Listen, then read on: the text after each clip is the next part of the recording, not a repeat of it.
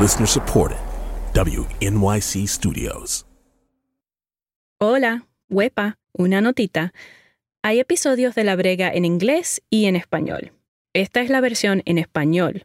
If you want to hear the English one, go back to the feed and pick the one with the English episode title. Bye.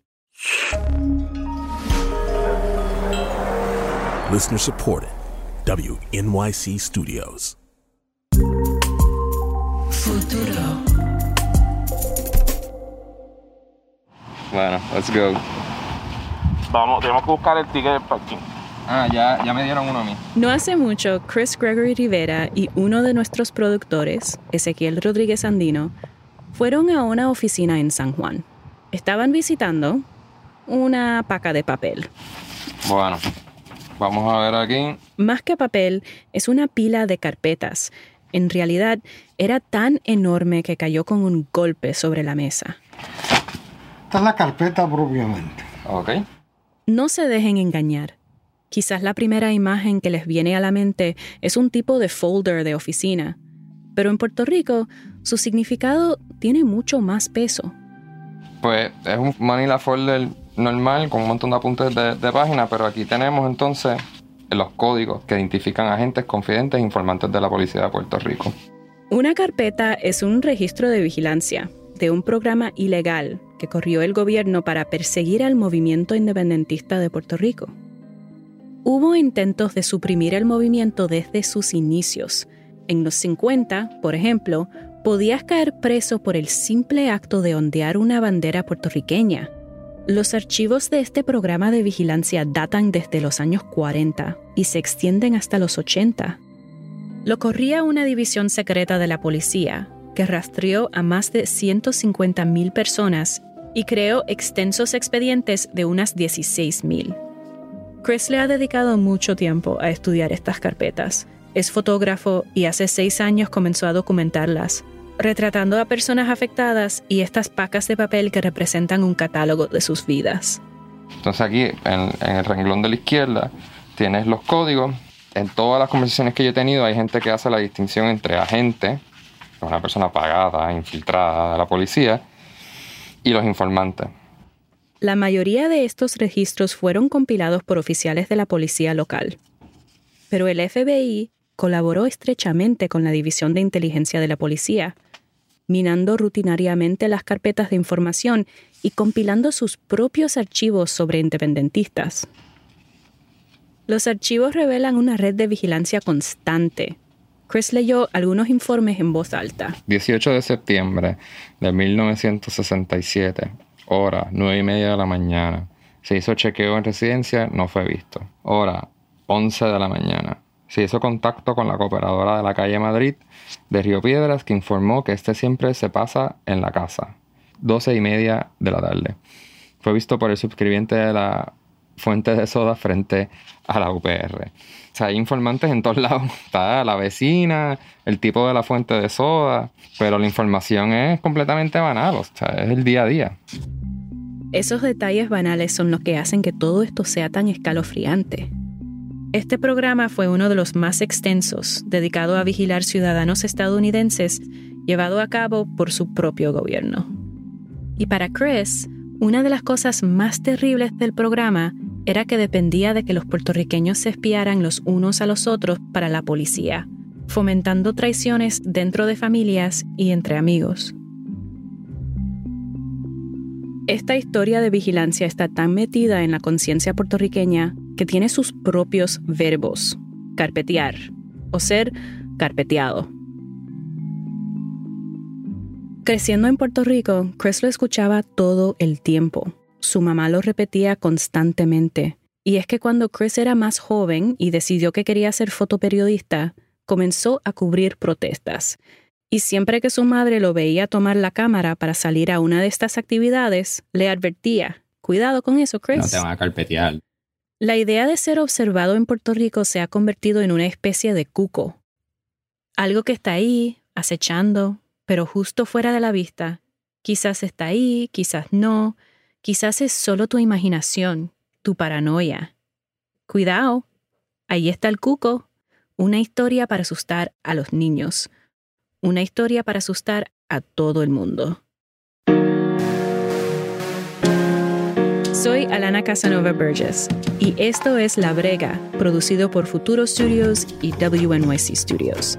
En este episodio, como la historia de vigilancia en Puerto Rico está en todas partes y a la misma vez en ninguna.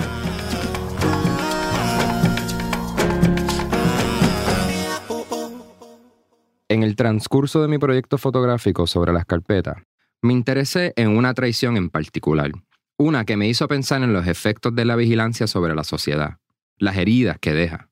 Empecemos la historia aquí, con Néstor Nazario Trabal. Yo tengo las carpetas mías, ¿verdad? Mis carpetas son 1800 folios. La de mi madre es superior todavía, la de mi padre. La de Néstor está en lo profundo de un armario en su casa.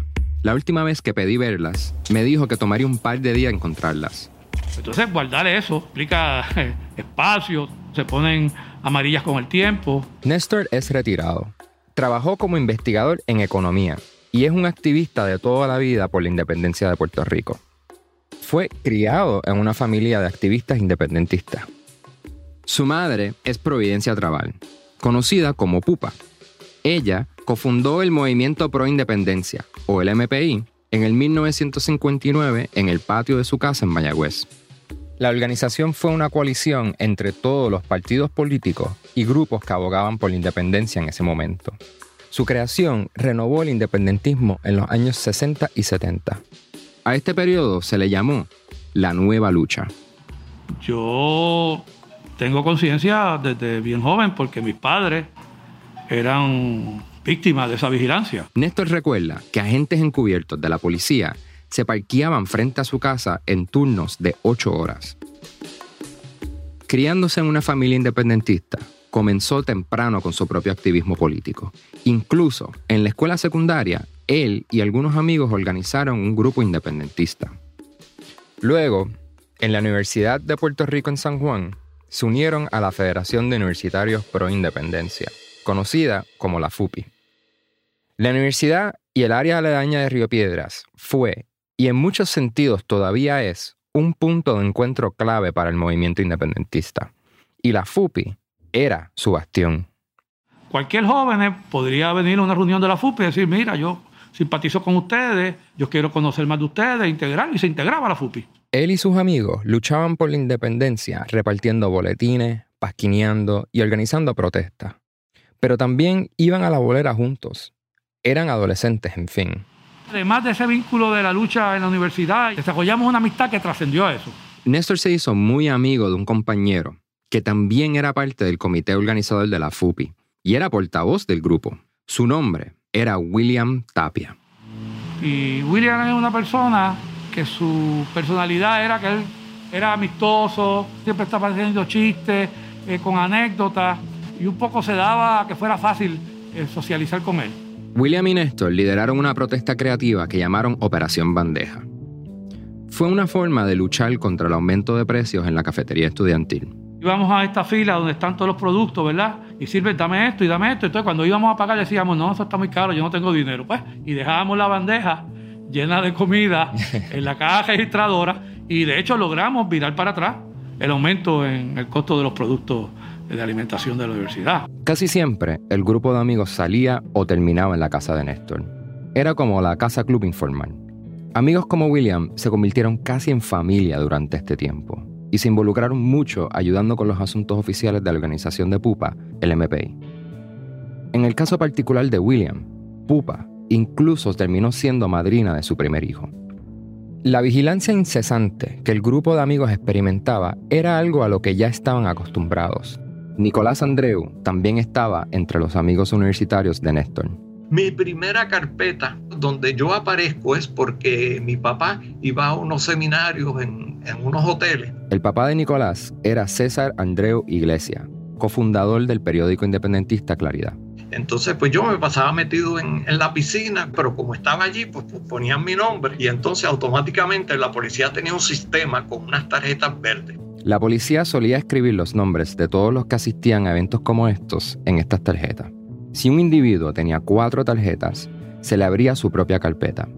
Así es como Nico consiguió la suya cuando solo era un niño. Cientos de miles de personas fueron catalogadas de esta manera. Y a veces, la vigilancia era surreal.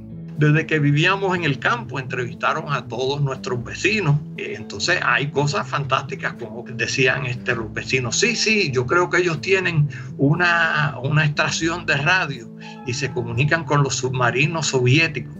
Y era porque mi abuela tenía un radio de onda corta de esos Philips, que ella oía la BBC de Londres. Wow. Entonces la policía fue, hizo una inspección y dijo, mira, no vemos ninguna antena. En la universidad habían informantes por todas partes. Casi todas las reuniones de la FUPI estaban documentadas en las carpetas. Nico me dijo que si eras estudiante como él en ese momento, la policía visitaba a tus profesores. También visitaba a tus vecinos.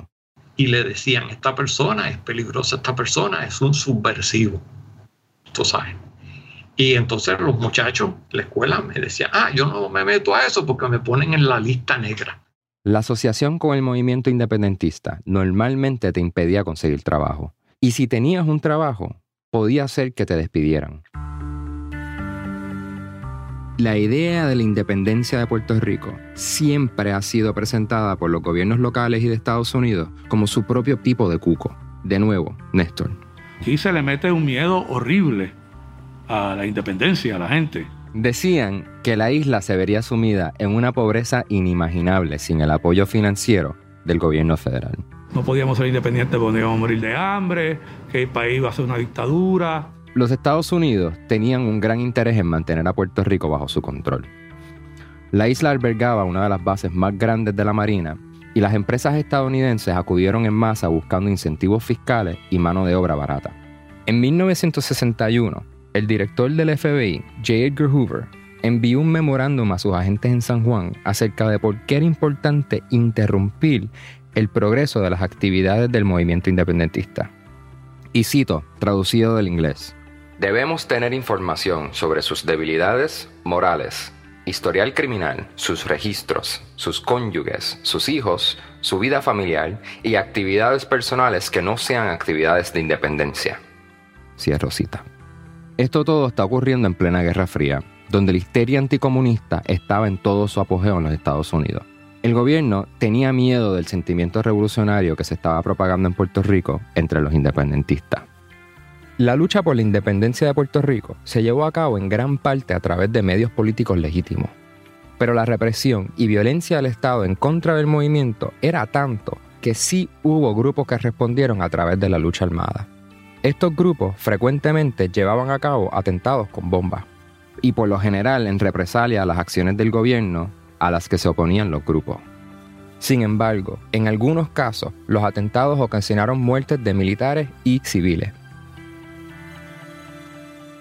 En 1962, una bomba estalló en la farmacia de los padres de Néstor y dos independentistas murieron. Néstor los recuerda vívidamente. Bueno, fue un cuadro bien, bien difícil había sangre por las paredes, destrozos. Ese incidente, todo, toda la histeria antiindependentista eh, en los medios de comunicación que fue muy grande. Eso para mí, pues, de, esa parte de mi vida, fue lo más impactante, lo más fuerte. El gobierno dijo que sus padres estaban construyendo bombas para el movimiento y una explotó por accidente. Pero la familia de Néstor sostiene que un policía encubierto había plantado la bomba. Nadie fue condenado por la explosión. Y hasta el día de hoy, los hechos sobre esto, y tanto durante este tiempo, no están claros. Y la razón por la que les cuento todo esto es para subrayar que los grupos revolucionarios sí existieron y tuvieron vínculos con grupos políticos, incluyendo la que fundó la familia de Néstor. Pero, mayormente, esta vigilancia de la policía secreta tenía en la mira la gente que apoyaba el activismo pacífico, no los actos violentos. Al final, solo un puñado de archivos de los miles compilados eran sobre grupos violentos.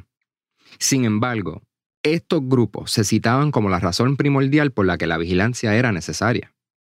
Pero volviendo a Néstor y la organización estudiantil de la que formaba parte, la FUPI. Al final de los 60, la mayor riña en el campus era entre la FUPI y el Cuerpo de Entrenamiento de Oficiales de Reserva del Ejército de Estados Unidos, el ROTC, que reclutaba en la universidad para la guerra de Vietnam. Para la FUPI, la idea de cadáveres puertorriqueños regresando de una guerra librada por los Estados Unidos al otro lado del mundo era repulsiva. Así que Néstor, William y el resto de la FUPI convocaron protestas para expulsar al ROTC del campus. So there is new tension on the island because people know that the trouble which has been brewing for some time lies deeper than the ROTC. Esas protestas fueron las más intensas en la historia de la UPR. Students broke windows, there was some looting, but only stores owned by stateside companies were vandalized. Several homes displaying pro-independence flags or symbols were burned. En esos años, muchos estudiantes fueron arrestados y expulsados por protestar, incluyendo a Néstor y William. Ellos lucharon contra esa decisión y ganaron años después, pero otros no tuvieron la misma suerte. En el transcurso de dos años, dos policías, dos estudiantes, uno de ellos un cadete y un civil, fueron asesinados en los enfrentamientos. Pero al final, la FUPI logró que la administración universitaria adoptara una política de no confrontación, prohibiendo la presencia física del ROTC y la policía en el campus. Esto puede parecer una exageración, pero pensábamos que la revolución estaba en la, a la vuelta de la esquina. Porque el mundo realmente estaba en un proceso hacia, hacia el cambio, hacia la izquierda, hacia el socialismo. Y eso es porque sí estaba ocurriendo en la isla vecina de Cuba. De hecho, en el 1969, un grupo de estudiantes de la FUPI fue invitado por el gobierno cubano para que vieran en carne y hueso la revolución. Aquí está Nico otra vez. Habían dos compañeros de Nueva York, éramos en total 20 y una muchacha. Pero Cuba era un lugar difícil de visitar como ciudadanos estadounidenses. Debido al embargo, no se permitían vuelos directos. Tenían que ir primero a Nueva York y luego tomar un autobús a Canadá para luego abordar un barco de ganado hacia la mayor de las Antillas. Hicimos fue conocer Cuba, estuvimos un mes y pico viajando por toda Cuba. Este viaje cimentó los lazos de amistad entre el grupo. Néstor no necesariamente lo sabía, pero después de Cuba y en el transcurso de los años 70, al tomar un trabajo en la universidad y continuar su militancia en el movimiento, su carpeta continuó creciendo. Y nunca se hubiera enterado de la existencia de su carpeta si no fuera por los eventos que tuvieron lugar en la cima de una montaña en el centro de la isla a finales de los 70. Lo que pasó en el Cerro Maravilla cambió el curso de la historia puertorriqueña y finalmente llevó a la derrota de la policía secreta. Lo que pasó fue esto. En el 1978, un agente encubierto de la policía se hizo amigo de dos estudiantes universitarios activos en la FUPI. Había sido reclutado por la policía cuando tenía solo 15 años y se infiltró en grupos independentistas durante toda la escuela superior y la universidad, para hacerlo parecer un independentista bona fide. Convenció a los dos estudiantes para que lo acompañaran a poner una bomba en una torre de radio en el Cerro Maravilla, con materiales que él les daría. La prensa internacional cubrió el escándalo. July 25, 1978 marked the 80th anniversary of the U.S. invasion of Puerto Rico. Cuando llegaron a la torre de radio, un grupo de 10 oficiales emboscaron a los dos estudiantes y los mataron. Rosano and Soto had been murdered, shot on their knees as they begged for mercy. El gobierno puertorriqueño y el FBI mantuvieron que los estudiantes eran terroristas que planificaban volar la torre. Afirmaron que la policía disparó en defensa propia. La versión oficial prevaleció hasta que Guapa Televisión decidió entrevistar dos días después al chofer de carro público obligado a transportar al grupo a las torres de comunicación. Cuando pasó el tiroteo, que ya uno, uno gritaba, yo soy agente, no me tienen que yo soy agente, y otro este, pedía auxilio y, me gindo, me gindo. No había evidencia de explosivos y además no era claro que hubieran sido capaces de llevar a cabo el atentado. Todo esto estalló en un escándalo que expuso un encubrimiento masivo por parte del gobierno de Puerto Rico y el FBI. Años de juicios, investigaciones y vistas televisadas lentamente revelaron lo que realmente ocurrió. El agente encubierto fue absuelto después de testificar contra los otros policías involucrados en los asesinatos. Pero dos meses después de su absolución, fue asesinado un grupo de independentistas tomó responsabilidad. aunque algunos especulan que fue una represalia de sus compañeros policías por haberlos choteado. Pero ¿por qué les cuento todo esto? Porque este escándalo desató tanta indignación que en última instancia llevó a la revelación de la existencia de la policía secreta. En el 1987, durante una acalorada discusión en un programa de radio sobre los asesinatos de Cerro Maravilla, a un ex policía se le zafó. Todo el mundo sabe que hay carpetas de los independentistas, dijo. De repente, lo que había sido descartado durante décadas como paranoia, como un cuco, resultó ser muy real. Sí había informantes en todas partes. Cuando el programa de vigilancia salió a la luz, inmediatamente se inició un debate sobre qué hacer con los archivos, las famosas carpetas. El gobierno quería destruirlas, pero los tribunales hicieron algo sin precedentes. Dijeron que los archivos debían ser guardados y entregados a los que habían sido vigilados, entregados como su propiedad. Es el único caso en el mundo en que se ha devuelto archivos originales de vigilancia directamente a las víctimas. Ya que nadie tiene derecho a violar los derechos constitucionales de un ciudadano ser independentista, sostuvo el juez, no es un delito. Eso es de un informe de noticias del 1992. El juez también ordenó que se divulgaran los nombres de los informantes que colaboraron con la policía secreta. Aquí David Noriega, ex representante del Partido Independentista que abrió la investigación. Ahora se va a conocer la otra cara de la historia política de Puerto Rico, la cara de la persecución sistemática y masiva y prolongada más grande que se ha dado en este hemisferio.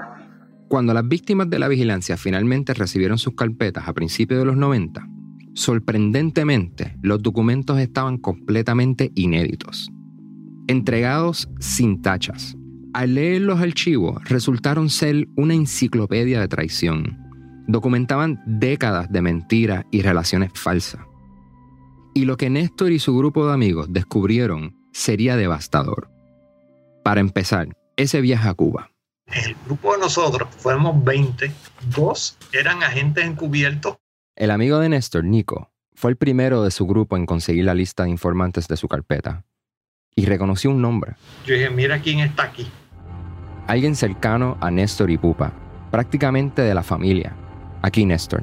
En nuestro caso, eh, había una persona muy vinculada a nosotros, militante de la FUPI, una persona que, compartía con todo el mundo eh, y que era gente. Esta persona había presentado 54 informes de vigilancia contra Néstor. ¿Y quién era esa persona? William Tapia. William Tapia. William Tapia. El buen agente, divertido amigo. El vocero de la FUPI que fue arrestado con Néstor protestando el ROTC. Que fue a Cuba. Que fue parte de la lucha ese William Tapia. Regresamos pronto. Esto es La Brega.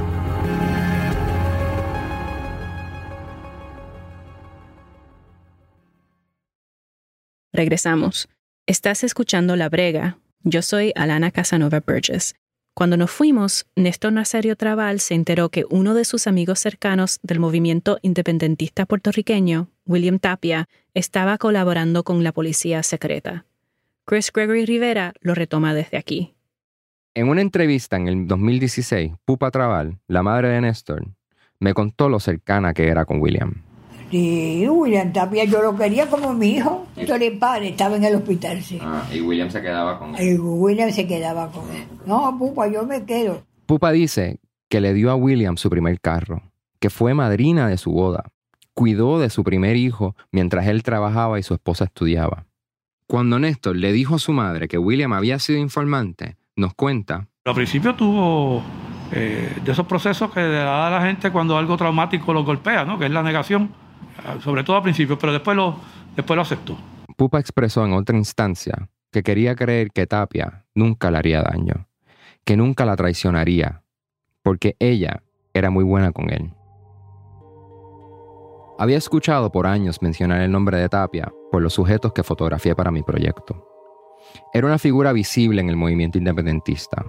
Fue arrestado varias veces en protesta.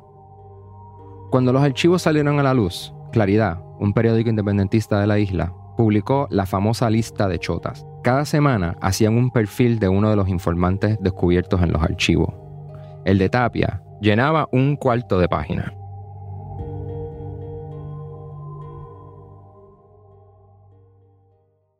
Pupa ha sido bastante vocal sobre William. Él aparece en su biografía y habló de él en un documental. Llegó a creer que fue mucho más que un mero informante, sino un agente encubierto asignado para infiltrarse en su familia y ganarse su confianza durante años.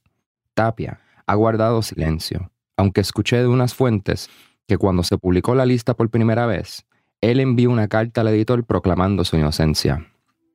He tenido preguntas sobre William que se han quedado sin contestar a través de los años. ¿Cuál fue su participación exactamente? Si era un informante, ¿por qué colaboraba con la policía? ¿Era realmente un agente encubierto? ¿Cómo podía defender sus acciones? ¿O era que él disputaba la versión del movimiento sobre su traición?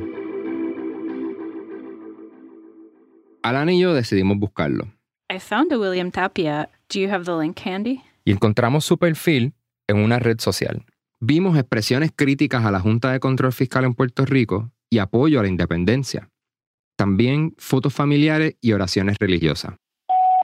Saludos, señor Tapia. Me llamo Christopher Gregory. Tapia estaba en Puerto Rico. Le dije que quería saber más de su tiempo militando en el movimiento independentista. No aceptó que se grabaran nuestras llamadas, pero sí aceptó reunirse.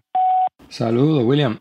Y nada, y estaba interesado en visitarlo en el proyecto. Me contó sobre una organización sin fines de lucro que él mismo fundó, que hinca pozos en comunidades rurales de la isla para proveer acceso fácil al agua. Los años de militancia en el movimiento independentista, dijo, fueron formativos en su vida y trabajo, inclusive ahora. Y me invitó a ver su proyecto y a dialogar sobre su pasada militancia. Así que fui, con Ezequiel Rodríguez Andino, uno de los productores de esta serie. ¿Dónde estábamos, Chris? Estamos en Barceloneta, pasando Barceloneta de camino a, a, la, a la 10, en Arecibo, a encontrarnos con William Tapia. Paramos temprano en la mañana en un restaurante de carretera que todavía no había abierto. William estaba en el parking esperando en una guagua Lexus. Nos aseguró luego que la había comprado usada. Tapia mide alrededor de 5 pies con 7 pulgadas y es de tez bronceada. Primero hablamos de la raptomancia, una pseudociencia en que la gente dice ser capaz de adivinar dónde encontrar agua subterránea. Resulta que él la usa para localizar los pozos. Me hizo una demostración ahí mismo en el estacionamiento. Tengo que decir que era bastante surreal el hecho de que la persona de la que había oído y leído tanto estaba delante de mí. Tapia se negó nuevamente a ser grabado, pero sí nos dejó acompañarlo para nuestro reportaje. Llamé a Lana para contarle lo que había pasado. Hello. Hello.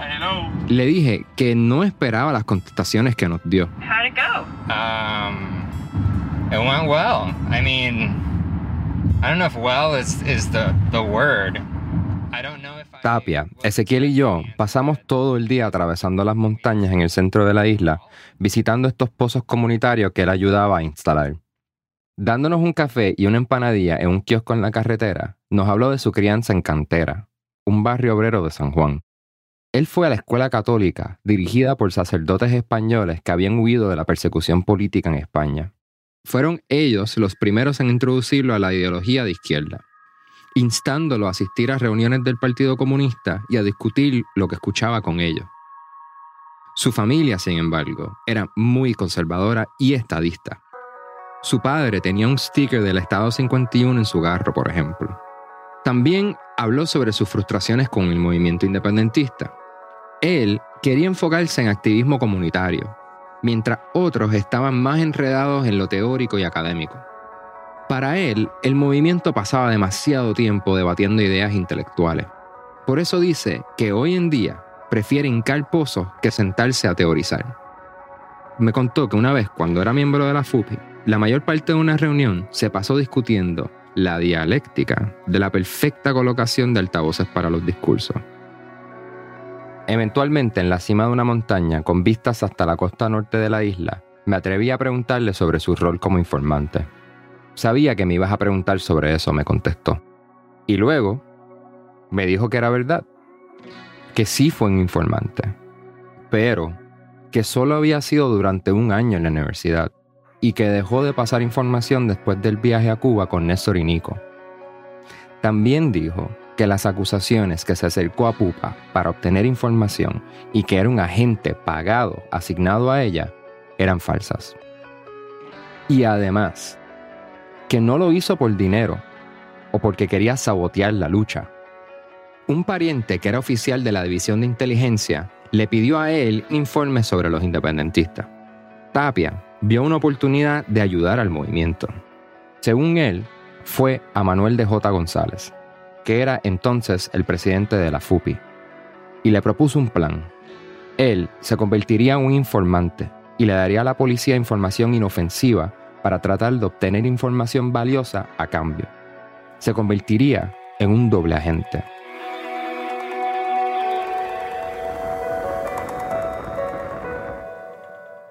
Típicamente, los informantes como él eran o obligados bajo amenaza o pagados, pero él sostiene que nunca cobró un centavo. La gente dice, él fue informante, fue inclusive agente de la policía. Él dice, mira, no, yo informé, fue bajo un acuerdo. Entonces, ¿dónde está la verdad? O sea, where, what is the truth? Y un poco lo que estamos tratando de entender es nuestra propia historia aquí mismo, o sea, porque mucho se ha escrito sobre la ley de la mordaza, se ha escrito sobre la vigilancia, se ha escrito sobre las carpetas, pero, pero ¿cuál es nuestra historia verdadera si todos nos estamos contradiciendo?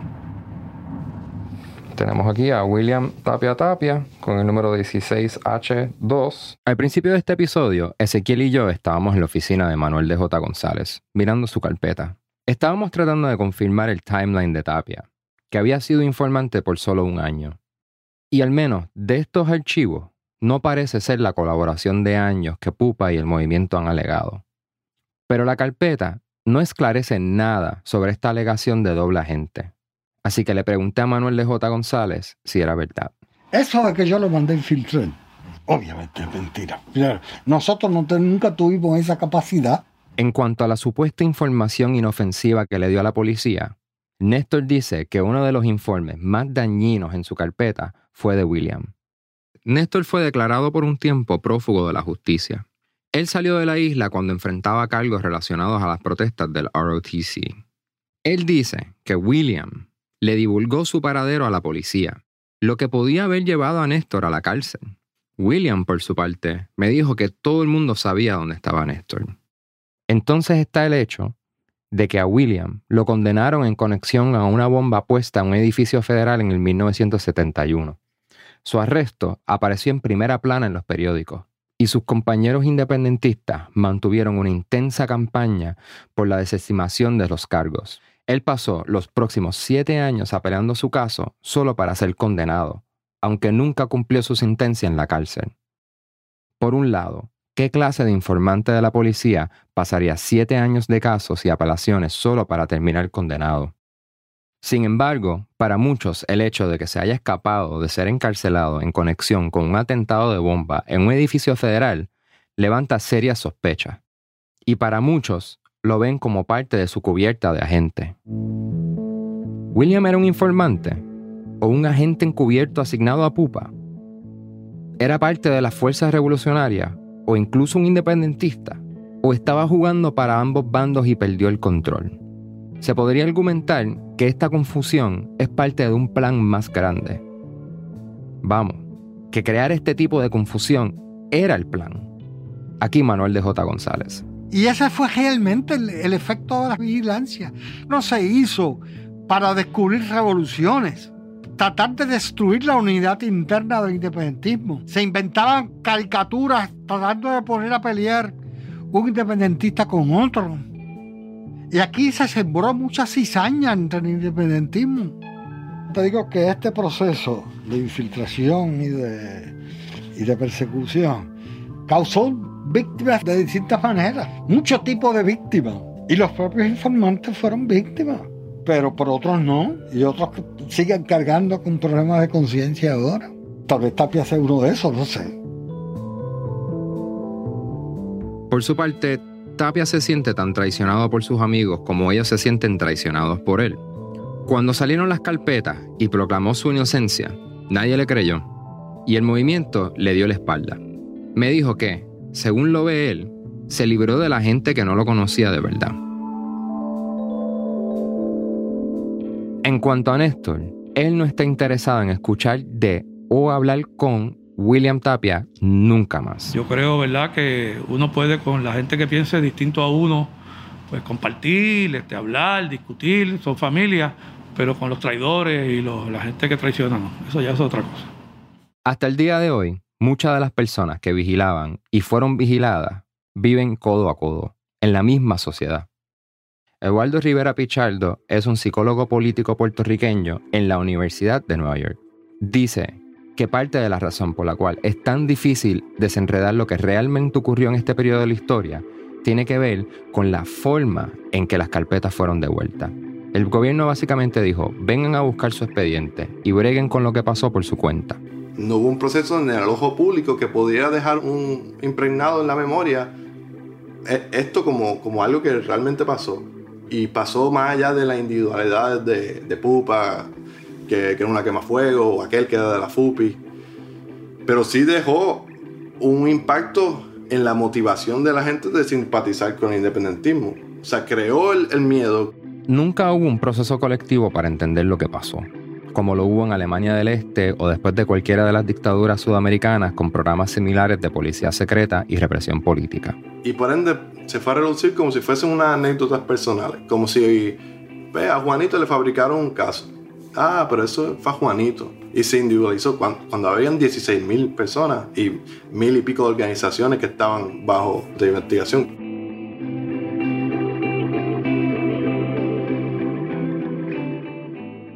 No hay un solo lugar al que pueda ir y ver todas las carpetas. Algunas están en los closets y marquesinas de la gente. El resto están en un archivo nacional que al día de hoy no ha podido, por falta de fondos, archivarlos y hacerlos todos accesibles al público. Y como no hay un archivo completo, no hay una forma uniforme de recordar o de interpretar toda esta historia, o entender definitivamente los roles de personas como Tapia y los otros que estuvieron involucrados. O sea, las carpetas han sido olvidadas porque han sido sistemáticamente diseñadas para que se olviden. Pero no es que no sea posible recordar y aprender de este episodio de la historia. Además, no es como si no ha pasado antes en Puerto Rico. El caso del Cerro Maravilla, donde los dos estudiantes fueron asesinados, es muy conocido y comprendido. Gracias a las investigaciones y vistas televisadas, hubo una verdadera conversación nacional.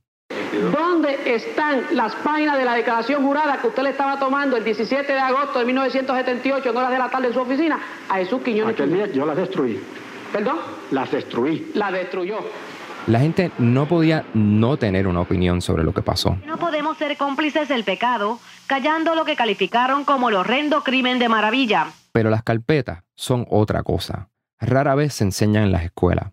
Hoy, tantos años después, se ha convertido en una especie de folclore. Cuidado, te van a carpetear, como mi madre solía advertirme cuando iba a cubrir protestas.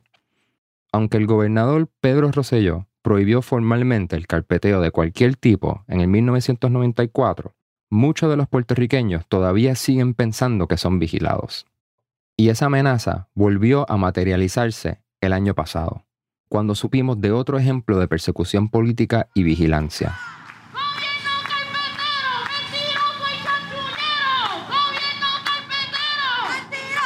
Lo que pasó fue esto. Un video de una protesta estudiantil en la universidad había sido transmitida en vivo por Facebook. La policía de Puerto Rico obtuvo información personal y mensajes de más de 5.000 personas que habían interactuado con las páginas de los periódicos estudiantiles donde aparecían los videos. Eso llevó a cargos criminales para siete de los estudiantes involucrados en las protestas, que han estado batallando en el tribunal desde el 2017.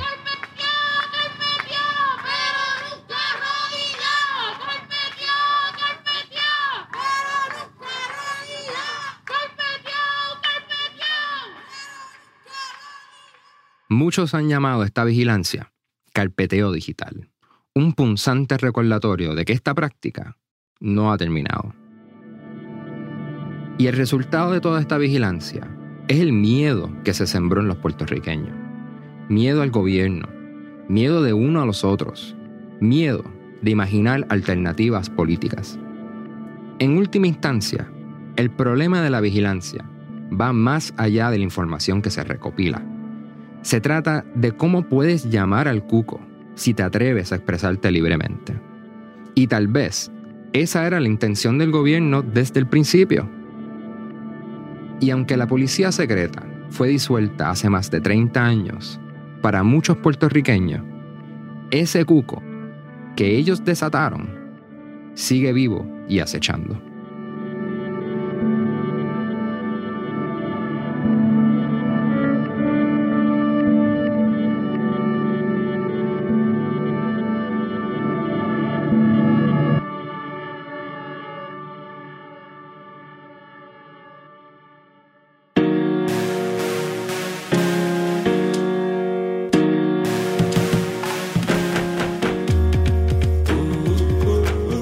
Chris Gregory Rivera es un fotógrafo de San Juan.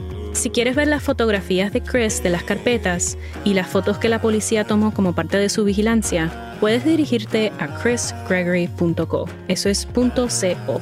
Si estás en Nueva York, puedes ver su exposición en el Centro de Arte Abrons. Tienes hasta el 14 de marzo del 2021 para verla. La Brega es una coproducción de WNYC Studios y Futuro Studios. Este episodio fue producido por Ezequiel Rodríguez Andino y por mí, Alana Casanova Burgess, con la ayuda de Mark Pagan. Fue editado por Marlon Bishop y en español por Víctor Ramos. Ingeniería de sonido para esta serie está a cargo de Stephanie LeBeau, Leah Shaw Dameron y Alicia Baitup. Chequeo de datos por Istra Pacheco. La música original de La Brega fue compuesta por Balloon y nuestro tema es de Ife. El arte para esta pieza fue hecho por Fernando Norat. Apoyo clave para la brega viene del John S. and James L. Knight Foundation y Jonathan Logan Family Foundation, con apoyo adicional de Amy Liss. Inmensas gracias a Lucila Irizarry, Joel Rivera Blanco, Mario Roche, Charlie Iglesias, Emily Botín, Osvaldo Rivera Soto, Erika Rodríguez, Adrián Florido e Ilcia. En el próximo episodio de La Brega, un acuerdo histórico entre el gobierno federal y el de Puerto Rico, y cómo se convirtió en el trato que estancó la reconstrucción del país. Hasta la próxima.